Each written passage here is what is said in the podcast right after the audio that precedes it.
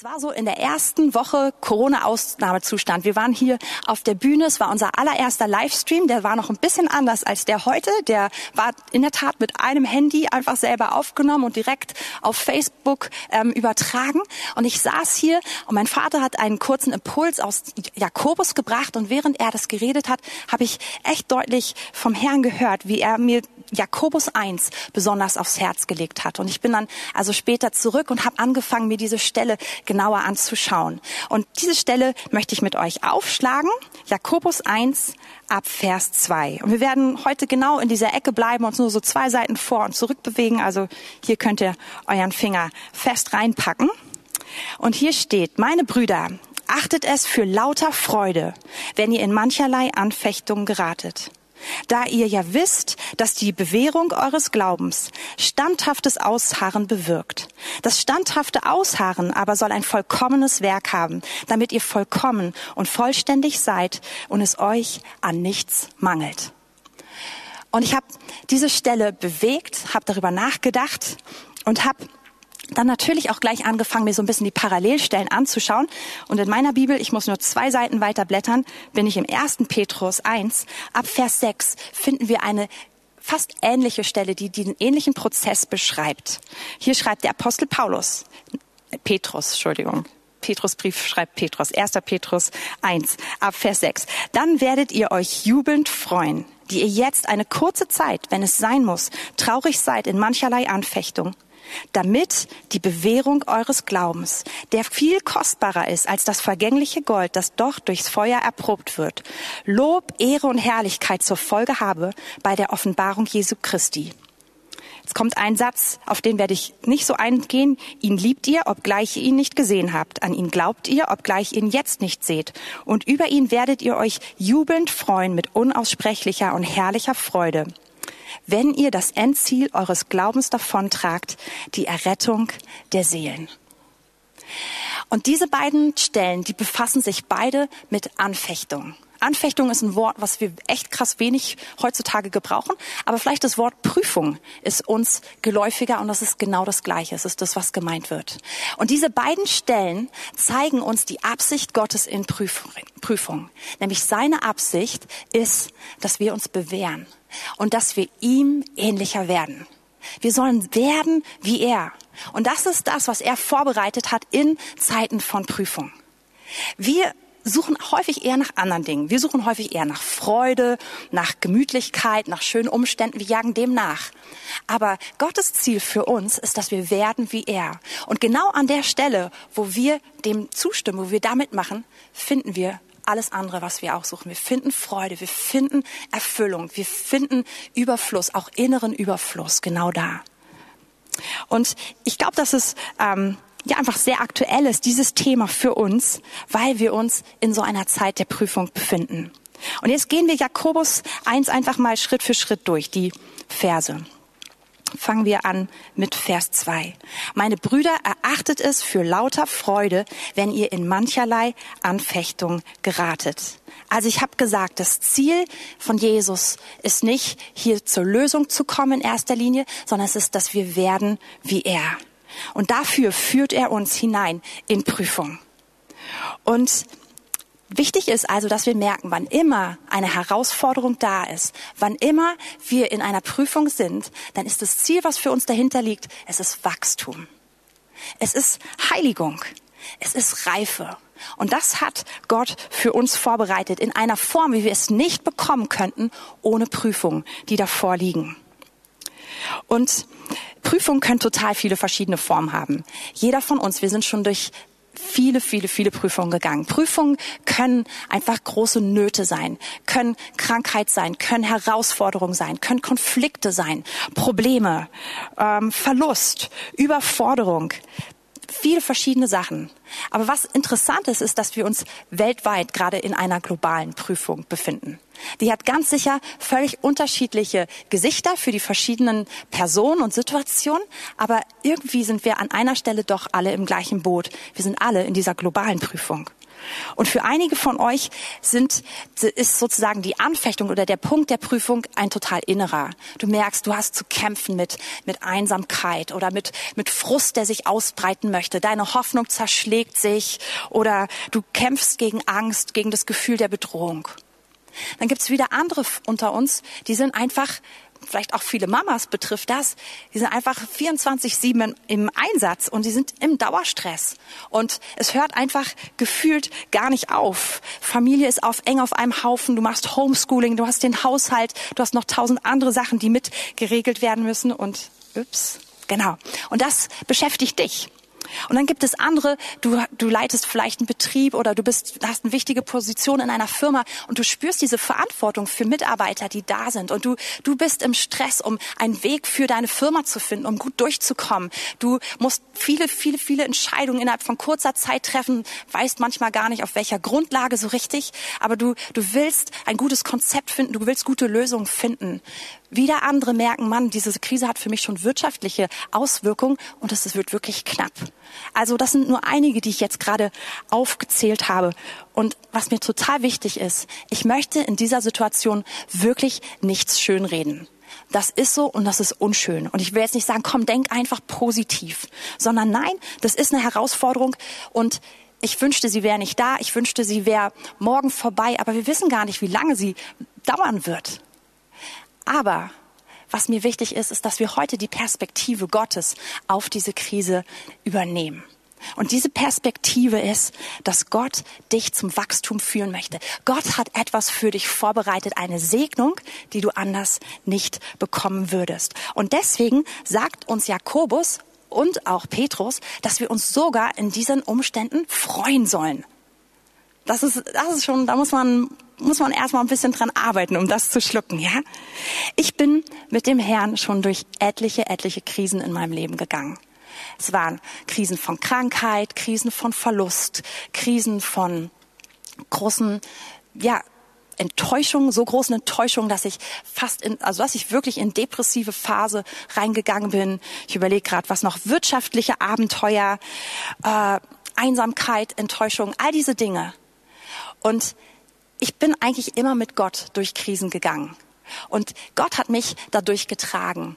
Aber ich muss ganz ehrlich gestehen, die B-Note war nicht immer so der Knaller. Ich habe häufig doch das gesamte Dramapaket mitgenommen, ja, mit mit viel Verzweiflung, mit viel Wein, mit viel Aufruhr, mit viel innerem innerer Qual, ja. Und irgendwie habe ich mich am Herrn probiert festzuhalten, aber ich habe ihn nicht verstanden und meine Seele hat wirklich groß getobt. Und der Herr hat mich aber immer durch alles durchgeführt. Und vor einigen Jahren habe ich gemerkt, ich steuere wieder in so eine Krise rein. Und das war so ein Gespräch, in dem für mich völlig klar wurde, oh weia, du hast ein riesen, riesen Problem. Und dieses Problem wird wirklich Auswirkungen haben in, in ganz vielen Bereichen deines Lebens. Und auf einmal wurde mir so bewusst, wie riesig die Bedrohung ist, in die ich gerade reinsteuere. Und das war zwischen zwei Meetings. Ich hatte ein Meeting, dann hatte ich gleich das nächste. Und ich weiß, ich war so im Auto, ich bin von A nach B gefahren und habe mit dem Herrn geredet und und ich habe gemerkt, so dass Panik in mir aufkommen wollte, dass so mein ganzes, das ganze Repertoire sich ausrollen wollte, was ich so kenne, mitten in der Krise. Und dann hat der Herr ganz klar zu mir gesprochen und hat gesagt, Katrin, erinnere dich daran, wie ich immer da war. Erinnere dich an all die Krisen, durch die du gegangen bist. Und weißt du was? Diesmal möchte ich, dass du mir jetzt schon dankst für das Gute, was ich tun werde. Ich möchte, dass du jetzt schon siehst, was ich vorbereitet habe, weil ich bin ein guter Gott und ich werde dich gut durchbringen und ich werde dich mehr segnen danach. Du wirst mehr danach gesegnet sein als vorher. Und ich weiß, dass ich in diesem Moment so ein bisschen geschluckt habe und gedacht habe, ja, eigentlich Gott, du hast absolut recht. Und ich habe angefangen, auf diesem Weg in meinem Auto einfach dem Herrn zu danken und mich wirklich daran zu freuen, dass er gut ist. Und der Herr hat genau das getan, was er gesagt hat. Und es war nicht ein Tag, nicht eine Woche, nicht ein Monat. Das hat gedauert. Es hat über ein Jahr gedauert. Aber es ist genau das passiert, was der Herr gesagt hat. Und weißt, weißt du, das sagt der Herr heute zu dir. Die Krise, in der du gerade bist, in welcher Form auch immer, in welcher Auswirkung auch immer, er lädt dich ein und sagt, freu dich, denn ich habe Gutes für dich vorbereitet. Ich bin ein guter Gott. Ich möchte dich segnen und ich möchte dich zu einem Ende führen, was viel, viel besser ist als das, was du vorher hattest. Und ich glaube, dass Gott dir sogar sagt, dass er vielen, vielen von euch heute sagen möchte, dass er sich freut über die Art und Weise, wie du mit ihm schon gehst. Und du darfst dich mit ihm zusammen freuen über das, was er vorbereitet hat. Okay, dann lesen wir weiter in Vers 3 da ihr ja wisst, dass die Bewährung eures Glaubens standhaftes Ausharren bewirkt. Und hier kommen wir zu dem Punkt, wo wir merken, was lässt uns durchkommen? Es ist Glaube. Es ist der Glaube. Es ist nicht, dass du höher schaltest in einer Krise, einfach sagst, okay, ich gebe noch mehr Gas, ich beiß die Zähne zusammen, ich mache mehr Selbstkritik und, und analysiere meine Fehler, probiere das irgendwie besser hinzukriegen, ich gehe in Askese, was auch immer, sondern es ist Glaube der dich durchträgt. Und es ist Glaube daran, dass Gott wirklich gut ist, dass er wirklich in Kontrolle ist, dass er bei dir ist, wie wir es eben gesungen haben. Und nicht nur das, sondern dass er in uns lebt, wenn wir ihn eingeladen haben, wenn wir ihm unser Leben gegeben haben, dass wir mit ihm verbunden sind, dass er uns zu einem neuen Menschen gemacht hat, dass er wirklich alles verändert hat und dass all das, was er, was Jesus für uns am Kreuz erwirkt hat, dass wir wirklich Erben dieser Segnung sind. Und das, dieser Glaube, der trägt dich durch die Krise durch. Und das Interessante ist, hier steht es, dass dieser Glaube, da ihr wisst, dass die Bewährung eures Glaubens standhaftes Ausharren bewirkt. Hier gibt es gar keine andere Option, als dass dieser Glaube sich bewährt. Das finde ich das absolut Beste an dieser Bibelstelle. Der Glaube kann nicht anders wirken als Bewährung. Wenn du glaubst, dass, wenn du das glaubst und das einfach, was die Schrift sagt und das, was ich eben gesagt habe, wenn du dich damit eins machst, es gibt keine andere Option als Bewährung. Es ist eigentlich fast eine Pseudoprüfung, weil schon vorher klar ist, du gewinnst. Es ist so ein bisschen so, ich habe Skifahren gelernt, erst so mit 25 Jahren. Ja, ich habe mich wirklich intensiv bemüht und vielleicht nicht immer optimal gut angestellt. Aber wenn man so rübergeschielt hat zu diesen kleinen Knirpsen in der Skischule, ja, so die sind manchmal nur so groß und machen so tiung tiung und fahren so an dir vorbei. In diesen Skischulen, ich habe mir das dann immer von den Kindern immer wieder erzählen lassen, die das erlebt haben. Die machen dann zum Schluss so Abschlusswettkämpfe und Prüfungen. Und das Lustige ist, es hat schon vorher jedes Kind eine Medaille. Die steht schon fest, die ist schon da.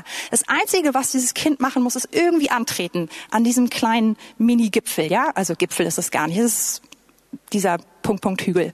Genau. Und da muss man einfach nur sein. Und die schießen, gehen dann irgendwie so in Schuss und, und fahren irgendwie so ein bisschen durch. Und es ist auch total egal, mit welchem Platz sie abschließen. Sie sind die Gewinner am Ende von diesem Wettkampf. Und sie kommen mit dieser Medaille nach Hause, strahlen über beide Ohren und sind davon überzeugt, dass sie die besten Skifahrer sind, die der Planet je gesehen hat, ja?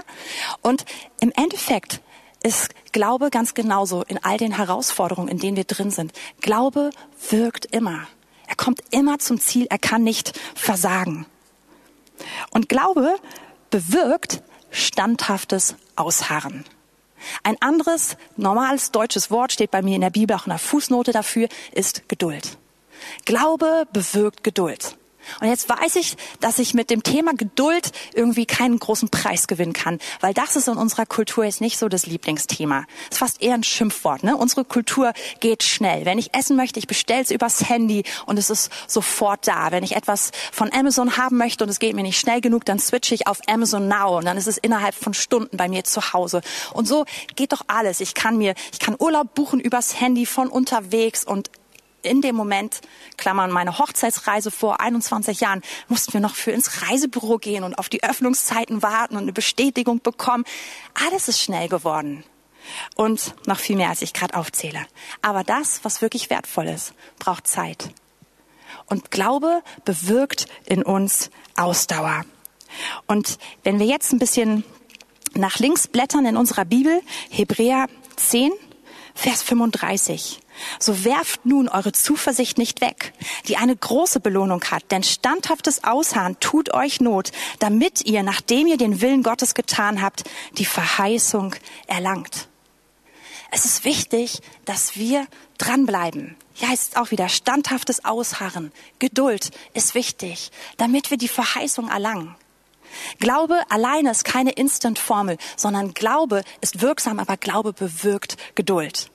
Und was ich so cool daran finde, weil wir uns im Glauben schon auf Gott ausrichten und mit ihm verbinden, ist eigentlich Glaube in sich schon so eine Antwort. Wir kommen ihm nahe, wir sind bei ihm. Und dann ist Warten gar nicht mehr so dramatisch. Dann ist Warten sogar durchaus etwas, was, was in Ordnung ist. Und wenn man jetzt dieses Wort sich anschaut, im, im Originaltext habe ich sogar die Übersetzung gefunden, freudiges Ausharren. Das ist nur mit Glaube möglich. Aber es ist möglich, absolut. Und dieses Warten, diese Ausdauer, dieses Harren ist nichts Passives. Es ist nichts, oh, mal gucken, was so passiert, es könnte lange dauern, sondern ihr kennt doch auch Ausdauersport, ja? Das ist was, was, was einfach, was Kraft, was Kraft kostet, was, wo man aktiv bei ist, aber was länger ist. Und so funktioniert Glaube. Glaube bewirkt diese Ausdauer in uns, dieses aktive. Ich bleibe dran, ich lasse nicht los. Und Glaube und auch Ausdauer werden sehr, sehr häufig von vielen Predigern auch verglichen mit einem Muskel, ja? Und sie funktionieren wie Muskeln. Ich habe letzte Woche in einer Predigt von Reinhard Hirtler eine lustige Geschichte gehört. Er hat erzählt, wie er und seine Frau einen ich glaube, es war einen amerikanischen ähm, Boxer, Profiboxer kennengelernt haben. Und sie sind eingeladen worden, zu ihm zur Trainingsstätte zu kommen, sich das alles anzuschauen. Und zum Training zog er also sein Shirt aus. Und die Frau von Reinhard Hirtler, die Debbie, war so, wow, völlig begeistert und total baff. Sie steht auf diese Muskeln. Und es hat dann wohl den Reinhard in, äh, wirklich motiviert, am nächsten Morgen früh im Hotelzimmer aufzustehen und ins Fitnessstudio zu gehen. Und er meinte, er hat sich dann diese Gewichte genommen und sie ganz, ganz viele draufgepackt und probiert zu stemmen stemmen. Und er hat es eigentlich nicht wirklich hingekriegt. Und dann, dann dachte er, war frustriert, dachte, ach, gehe ich halt frühstücken. Ne? Und dabei ist es dann auch geblieben. Vom Frühstück kriegt man dummerweise keine Muskeln, sondern die kriegt man wirklich nur, wenn man dran bleibt und drückt. Nun ist bei mir so, ich habe eigentlich eine ziemlich ähnliche Beziehung zu Ausdauersport wie der Reinhard und besonders auch zu Fitnessstudio. Meine Karriere im Fitnessstudio, ähm, sie war genau ein Besuch lang. Ich hatte ein super Probeabo bekommen, total toller Deal und ich dachte, ah, ich werde mit meinen Freunden regelmäßig zusammen trainieren. Ja, es ist bei diesem ersten und letzten Besuch geblieben und ich habe irgendwie gemerkt, das ist nicht meine Welt. Von daher kann ich euch aus dieser Welt auch echt nicht viel berichten. Aber es gibt einen, einen Punkt, wo ich auch dieses Muskelprinzip so richtig gut kennengelernt habe. Und das war hier bei unserem Bau der Gemeinde. Ich habe in den sechs Monaten vor der Einweihung zusammen mit meiner Mom das Malerteam geleitet. Und wir haben also, wir sind mindestens vier, fünf Tage die Woche hier gewesen und haben dann so um die sechs bis acht Stunden hier durchgestrichen. Und wir haben große Räume, hohe Wände, hohe Decken. Und wir haben natürlich angefangen mit den kleineren Ecken, aber wir haben uns vor, vorgearbeitet und, und haben dann wirklich die großen Flächen auch über Kopf gestrichen mit diesen großen, großen Rollen. Und Tag für Tag, am Anfang die ersten Tage dachte ich, oh mein Gott, ich gehe ein, mein Nacken. Aber irgendwann ging das dann eigentlich sogar richtig leicht. Und was interessant war, am Ende dieser Zeit zur Einweihung wollte ich so ein Jackett anziehen von mir. Und ich habe so eine Schultern bekommen, ist mir überhaupt nicht aufgefallen vorher, dass es nicht mehr gepasst hatte. Und auch meine Blusen, dass sie dass sie zu eng waren, dass ich sie hier oben gesprengt habe. Ich war dann echt dankbar, dass diese Muskeln auch wieder gegangen sind, nachdem ich nicht mehr weiter gestrichen habe. Aber es ist einfach so, wenn wir dranbleiben im Druck, wenn wir uns davon nicht irgendwie aus der Bahn schmeißen lassen, wenn wir uns da nicht rausziehen, sondern wenn wir in der Situation drin bleiben, dann entsteht, diese Muskeln wachsen einfach. Man muss gar nichts dafür machen. Das ist das Natürlichste der Welt. Und genau das passiert gerade mit unserem, unserem Glauben. Gerade in dieser Zeit. Der Herr bringt ihn zum Wachsen, zusammen mit Ausdauer. Er bringt das beides in uns zum Wachsen. Es ist total wichtig, dass es wächst, weil es wichtig für diese Welt ist, dass wir vorangehen. Und dieser Glauben, er ist ein großer Schatz, er ist wertvoller als irdische Schätze, so wie der Hebräer, nein, das war der Petrusbrief, es uns sagt. Und jetzt gehen wir zum Vers 4 von Jakobus. Das standhafte Ausharren aber soll ein vollkommenes Werk haben, damit ihr vollkommen und vollständig seid und es euch an nichts mangelt. Hier kommen wir an. Geduld bewirkt ein vollkommenes Werk. Und wir selbst, wir werden vollkommen. Diese Bedeutung dieses Wortes heißt, wir werden reif. Wir werden zur Reife gebracht. Das, was ich am Anfang gesagt habe. Wir werden so wie er. Wir werden vervollständigt. Dadurch, dass wir mit ihm immer mehr verwachsen, werden wir vervollständigt. Und es soll uns an nichts mangeln. Das ist das, was diese Ausdauer, die wir vielleicht gar nicht alle im ersten Moment so schätzen, was sie bewirkt nämlich diese Vollständigkeit, diese Reife und diesen Zustand ohne Mangel. Und gleichzeitig erlebt unsere Seele dabei eine Veränderung, unser Charakter erlebt Veränderung. Wir werden ihm ähnlich durch Prüfung. Und unsere Seele, so lesen wir das dann im Petrusbrief, erlebt eine Errettung. Das heißt, das Endziel unseres Glaubens, die Errettung unserer Seele. Und jeder, der schon ein bisschen länger Teil dieser Gemeinde ist, der weiß, dass wir das nicht nur auf, auf die Zeit beziehen, wo wir im Himmel und in der Ewigkeit sind mit dem Herrn, sondern dass es eine, dass es etwas ist, was der Herr jetzt schon auf der Erde in uns bewirken möchte. Nämlich, dass unser Innenleben, dass es total erneuert wird.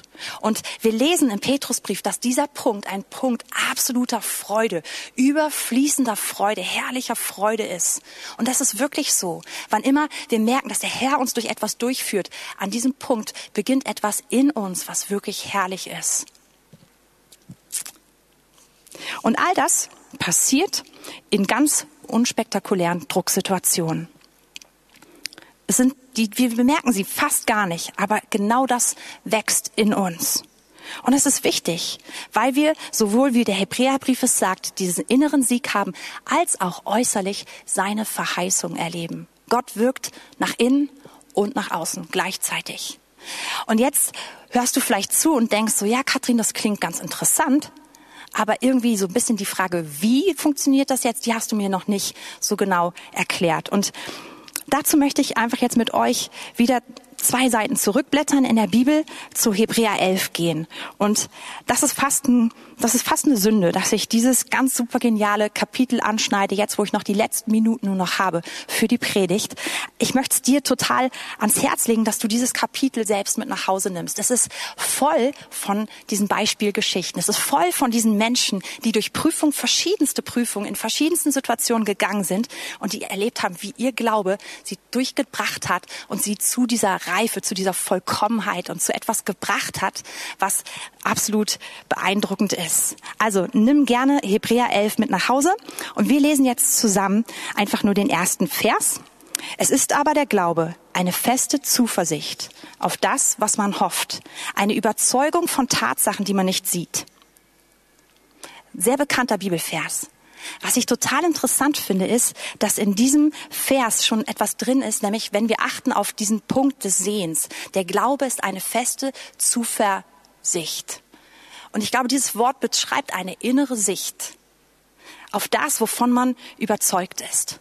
Eine innere Sicht zu behalten, heißt zu glauben. Und überzeugt sein von Dingen, die man nicht mit irdischen Augen sehen kann, aber die man mit dem Inneren doch sehen kann. Und dieser Glaube hat total viel mit Sehen zu tun.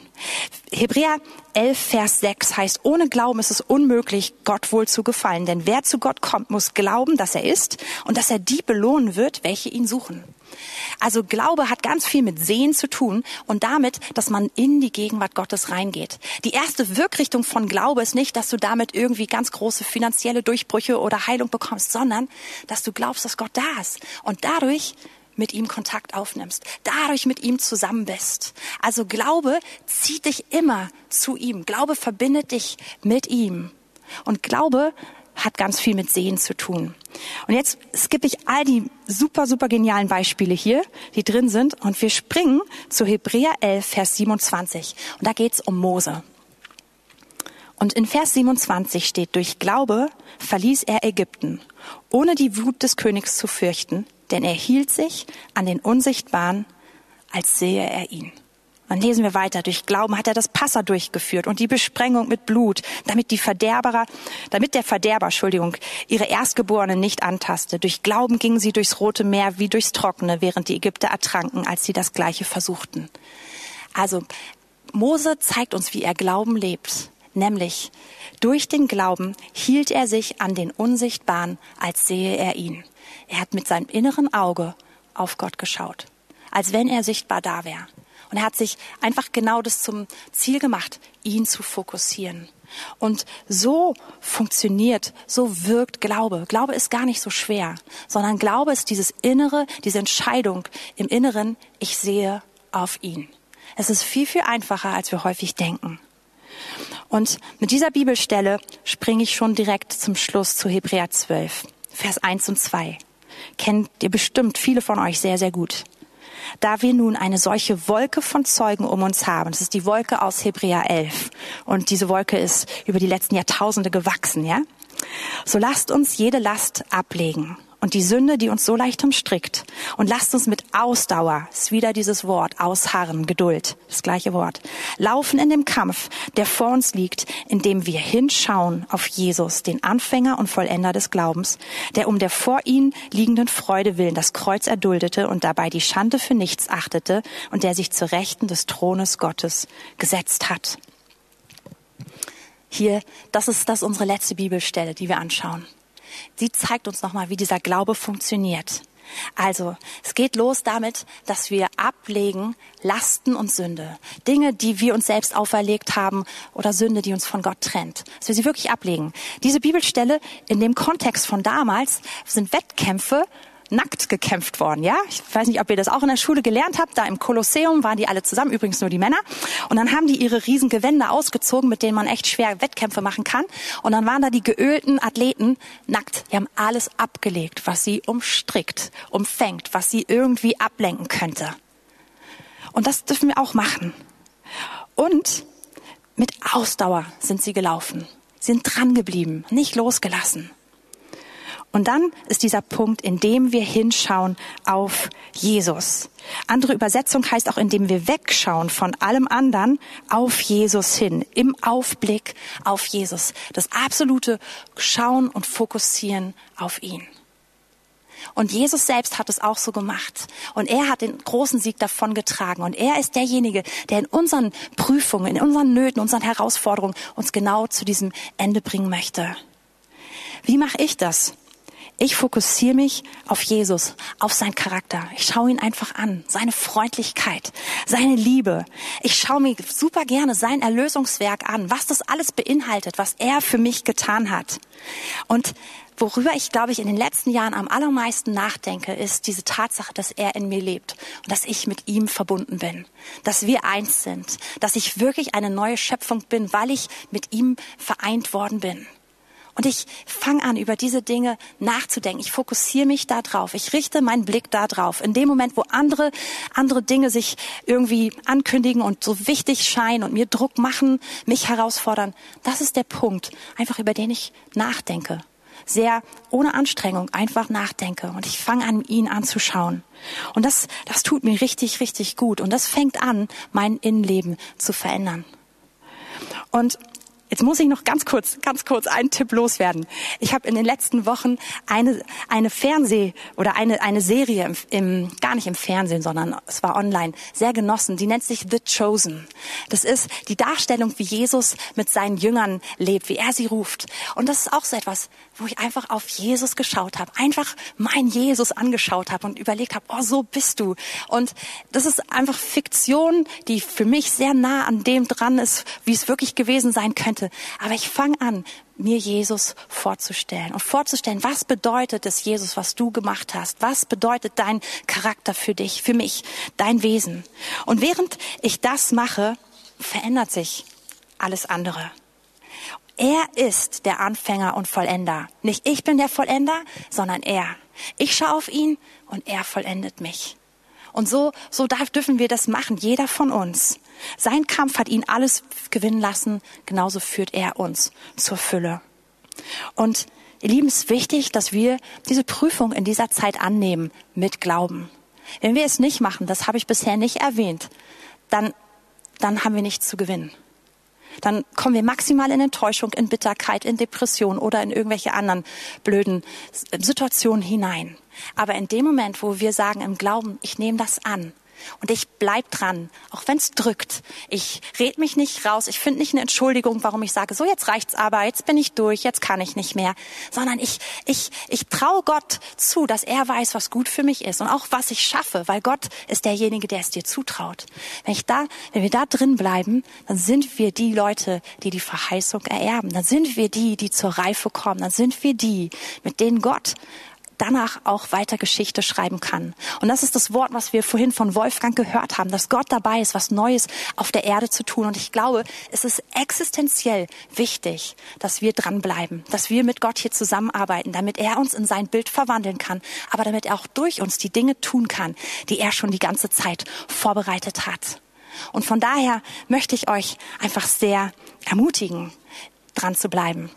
Und ich möchte dich ermutigen, deine Muskeln zu trainieren. Und ich möchte dir wirklich zusprechen, dein Glaube, er kommt immer zum Ziel. Weil so wirkt Glaube. Wenn du glaubst, es kommt zum Ziel. Ja, und so möchte ich einfach heute Morgen mit euch und für euch beten, dass wir erleben, wie Gott uns ermutigt in dieser Situation, in der wir stehen und wie er uns auch einen Ausblick gibt auf das, was er durch die Situation bewirken möchte und wo er mit uns hin möchte. Und Herr, ich danke dir einfach so sehr für deine Gegenwart. Ich danke dir, dass du ein guter Gott bist. Ich danke dir, dass du der Gott bist, den wir anschauen dürfen und dass in dir die Fülle ist, dass du alles hast, was wir brauchen. Und ich bete, dass heute Morgen ein Morgen der Ermutigung ist.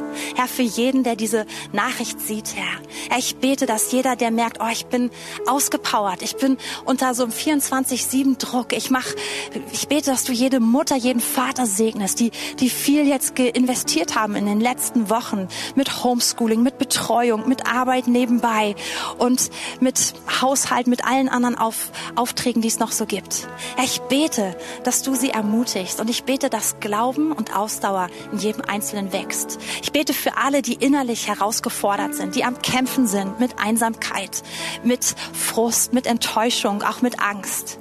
Herr, ich bete, dass du auch da genauso hineinwirkst und dass sie erleben, wie, wie Glaube in ihnen aufsteht und Ausdauer. Und Herr, wie du sie hinausführst in die Reife. Herr, wie du sie zu dem Punkt von absoluter überfließender Freude bringst, Herr. Herr, ich bete für all die, die in viel Verantwortung sind und die ja einfach viel Druck auf sich gespürt haben, viele Entscheidungen treffen müssen, einfach ja viele Konzepte gerade aufstellen müssen. Und Herr, auch da, ich bete, dass du einfach mit deinem Glauben sie stärkst und nicht, dass ein inneres Aufstehen stattfindet. Herr, ich bete für Wunder, für übernatürliches Eingreifen, auch ganz besonders im Bereich von wirtschaftlichen Herausforderungen, einfach von finanziellen Nöten. Herr, ich danke dir, dass du gut bist, aber ich danke dir, dass du unseren Glauben wachsen lässt und dass du uns zu einem inneren Punkt führst in dieser Zeit, wo wir merken, wir sind reicher innerlich als je zuvor. Herr, ich bete, dass jeder Einzelne das erlebt, dass du uns zu einem inneren Reichtum, zu einer inneren Fülle führst, Herr.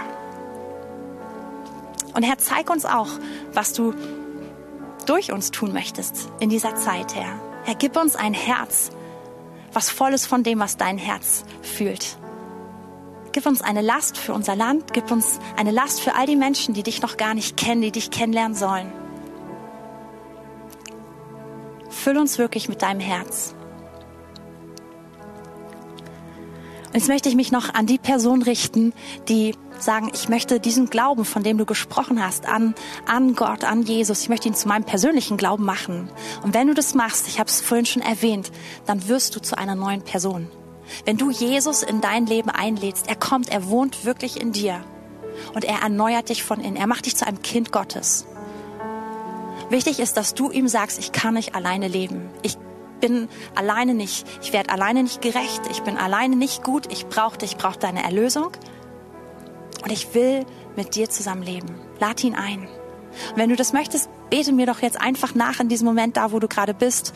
Kannst einfach das, was ich bete, so nachflüstern und lad ihn in dein Leben ein.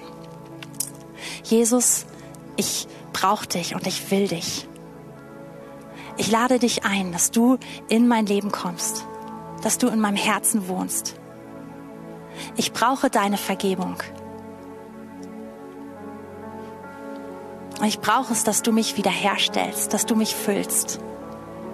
Ich möchte lernen, mit dir zu leben. Und ich lade dich ein, dass du mich erneuerst.